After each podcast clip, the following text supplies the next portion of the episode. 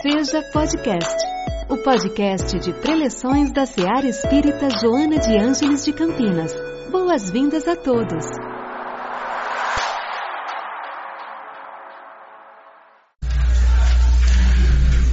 Boa noite, boa noite a todos, né? Que nos abençoe Jesus e que seus ensinamentos sirvam sempre para renovar nossa alegria de viver. Hoje nós temos uma concorrência aqui dos nossos vizinhos, né, cantando as músicas sertanejas ou algo que se pareça. Vamos ver se a voz deles é um pouco menor do que a nossa aqui dentro, né? Em meados da década de 1950, um professor de filosofia da Universidade de Rajasthan, na Índia, Emendra Nath Banerjee, começou a ouvir alguns relatos que diziam que certas crianças, quando adentravam a chamada fase locutória, né, dos seus dois anos de idade aproximadamente, quando começavam a falar, elas se dirigiam aos pais e traziam algumas frases que pareciam desconexas, mas elas diziam, por exemplo, quando eu era grande, assim como você, eu vivia em outro lugar. O meu pai não era você, ou a minha mãe não era você. E esses relatos começaram a repercutir, naquela região, chegaram aos ouvidos do Dr. Banerjee, e ele começou então a fazer um trabalho de detetive, pesquisando o que aquelas crianças diziam. Ele começou então a visitar as famílias e com autorização delas, ele começava a acompanhar as crianças, por exemplo, que diziam que na outra vida elas tinham nascido em outra cidade. Por exemplo, a criança havia nascido aqui em Campinas, mas dizia que na vida anterior ele nascera em São João da Boa Vista. Dr. Banerjee pegava a criança junto aos pais e levava até a cidade de São João da Boa Vista e por mais incrível que pareça, as crianças conseguiam indicar o caminho e quando chegavam a um determinado local diziam aqui era a casa onde eu morava. Às vezes adentravam as casas e chamavam a atenção das pessoas e diziam: Você era minha mãe na vida passada. Esses relatos foram tão grandes que o Dr. Banerjee conseguiu reunir quase 1.200 casos. E naquela época, ele cunhou um termo em função dessas recordações espontâneas das vidas passadas. E ele então dizia que essas crianças, pelo fato de se recordarem de uma vida anterior, não podiam usar o cérebro atual, porque aquela época, assim como ainda hoje, reina a ideia chamada cérebrocêntrica, ou seja, o cérebro é o centro de tudo, a alma é uma sudorese do cérebro. Então ele dizia que não era possível que aquelas recordações estivessem no cérebro atual, e ele cunhou então a palavra memória extracerebral. E começou a escrever uma série de artigos esses artigos acabavam sendo editados no Jornal de Parapsicologia da Universidade Duke, nos Estados Unidos, e chamaram a atenção de um médico psiquiatra, Dr. Ian Stevenson. O Stevenson, lendo aqueles relatos, ele então começou a aprofundar-se diante da temática da reencarnação. E na época conseguiu que o, o dono da Xerox lhe desse um milhão de dólares para que ele pudesse ampliar a as suas pesquisas. Ele então foi ele mesmo visitar determinadas e variadas regiões pelo mundo, onde essas crianças costumavam então recordar-se das vidas passadas. E ele pediu ajuda de um psicólogo esse psicólogo da Islândia, Eleandur Haraldsson, acompanhou o Dr. Stevenson para que ele pudesse fazer uma análise a respeito das crianças, porque muitas vezes as crianças são suscetíveis a fenômenos da imaginação. Então, ele acompanhava e fazia uma análise psicológica para determinar se aquilo pudesse ser mesmo uma recordação ou simplesmente uma invenção. Na década, em meados da década seguinte, de 1960, o Dr. Stevenson escreveu uma obra que chamou-se 20 casos sugestivos de reencarnação, onde existem dois casos que foram relatados e aconteceram aqui no Brasil, no Rio Grande do Sul. O doutor Hernani Guimarães Andrade, nós temos ele como sendo o maior cientista na área da ciência espiritista. Ele acompanhou o Ian Stevenson nas visitas que fez aqui no Brasil.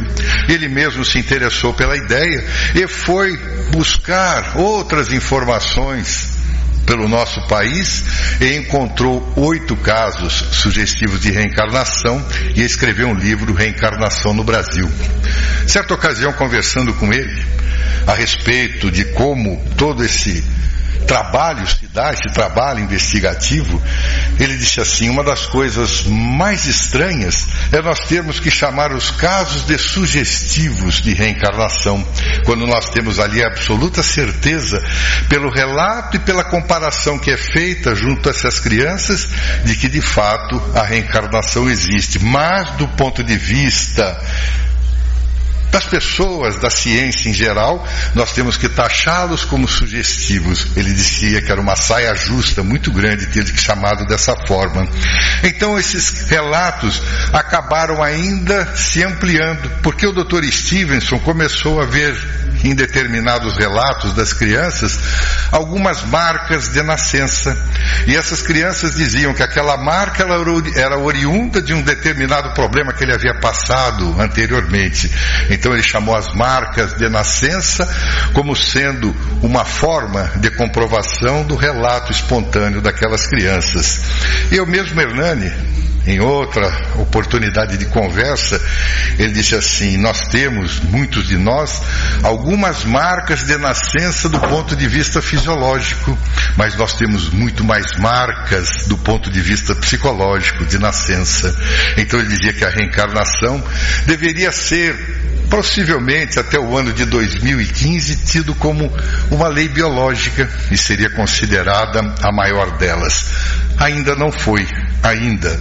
Mas esse mesmo Eleanor Haraldson, alguns anos atrás, participando de um seminário aqui no Brasil, da Associação Médico Espírita Brasileira, ele diz que hoje, no meio acadêmico, mesmo que seja ainda a voz rouca, muitos já aceitam a reencarnação como sendo uma realidade. Então a reencarnação, do ponto de vista da ciência, continua tendo uma série de teses. Quem quiser procurar, por exemplo, no tio Google famoso, Quantas são as teses hoje nas universidades a respeito da reencarnação? Vão ficar espantados, porque o número é muito grande. Muitas pessoas, muitos estudiosos, principalmente na área médica, têm estudado em profundidade a respeito da reencarnação. Então a área da ciência está aí nos trazendo à baila essa revelação.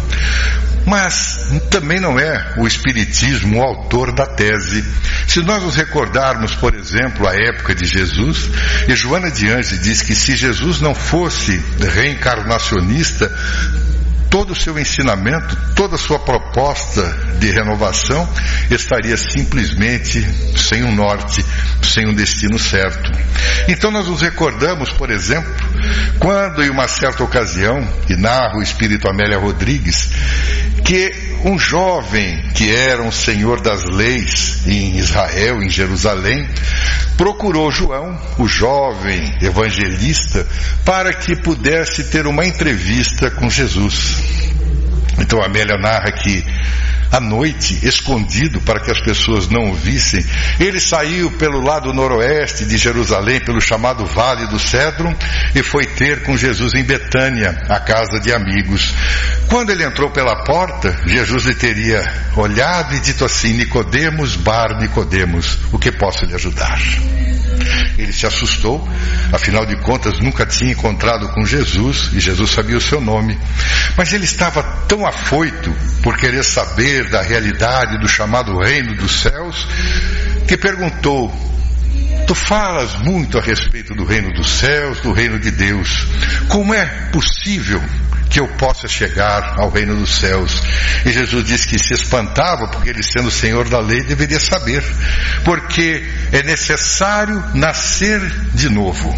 E ele se espantou, mas como é que eu posso entrar novamente na barriga da minha mãe? Ele disse assim: então, na verdade, O espírito, em sua jornada imortal, ele não sabe de onde vem nem para onde vai, ele sopra onde quer. É necessário que se nasça outra vez da água, a água que vem no ventre materno, o líquido amniótico. Então ele dizia que Nessa jornada imortal, o espírito estaciona para refletir e logo depois recomeça para ascender. Quando nós estamos no período da erraticidade, como também foi determinado pelo Espiritismo, estacionamos, refletimos a respeito de tudo aquilo que fizemos e principalmente daquilo que não fizemos. Mas logo depois é necessário recomeçar para ascender, é necessário a reencarnação. Então o Espiritismo vem na forma do codificador, na forma do Consolador, conforme havia sido prometido por Jesus. Guardai os meus ensinamentos e eu pedirei ao Pai que vos envie o Consolador.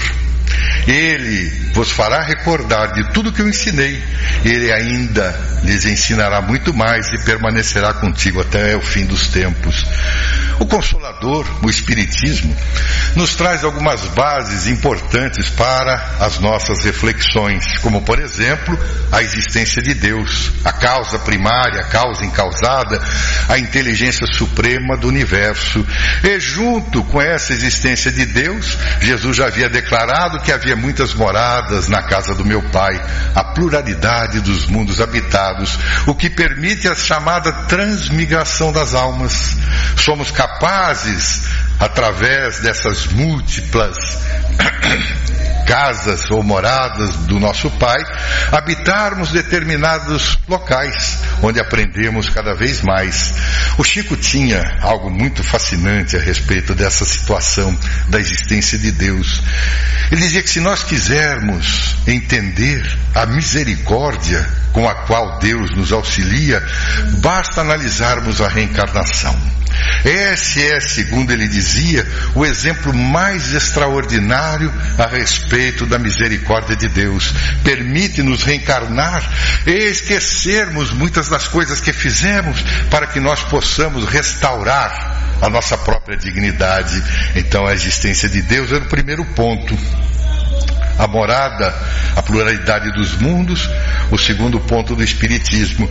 Mas ele nos fala a respeito da imortalidade. Somos imortais. E também da comunicabilidade dos espíritos. Depois que desencarnamos, continuamos ainda as nossas vidas e podemos nos comunicar. Muitas vezes não ouvimos o que os espíritos nos dizem, mas eles estão sempre junto de nós. E o quinto ponto é justamente a reencarnação. Então nós sempre nos perguntamos, afinal de contas, por que é que nós reencarnamos? Porque há algumas teses que são bastante esdrúxulas a respeito do significado da reencarnação. É muito comum alguns amigos que já falam ou já entendem ou procuram entender um pouco a respeito da reencarnação, nos dizer que é muito difícil, é muito duro, parece uma punição. E nós sempre dizemos, não é um processo punitivo, é um processo educativo.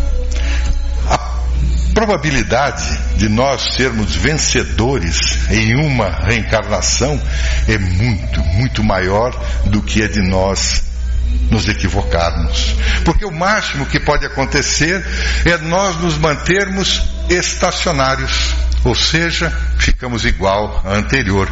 Permanecemos um tempo dessa forma, até que nós tomemos a decisão de melhorar. É a grande proposta do processo educativo e não punitivo da reencarnação. É o que Joana de Anjos nos traz em diversas obras, inclusive nessa do Lampadário Espírita, ela relata com muita propriedade que a maioria de nós que vivemos nesse mundo ainda de provas e expiações, somos muito semelhantes, padecemos muitas vezes das mesmas coisas, de situações muito peculiares, muito semelhantes, porque somos todos muito parecidos. Estamos praticamente todos em um patamar da longa escada de Jacó, aguardando que nós possamos subir degrau a degrau. Essa forma significa que a maioria de nós ainda trazemos uma série de resquícios do passado. Nós temos as nossas idiosincrasias, nós temos as nossas licenciosidades, nós temos a raiva. Quem é que nunca sente raiva? A maioria de nós sente raiva em um momento qualquer. Esses dias um amigo me mandou uma mensagem eu sinto raiva muitas vezes, principalmente no trânsito. Eu sou raivoso do trânsito. Eu fico horrorizado com os desastres nos trânsitos da cidade, principalmente de Campinas, que é tudo paranormal, não é? Que só tem paranormal em Campinas. Porque quando ele vai virar à esquerda, ele pensa, mas ele nunca liga a seta. É incrível, uma paranormalidade espetacular.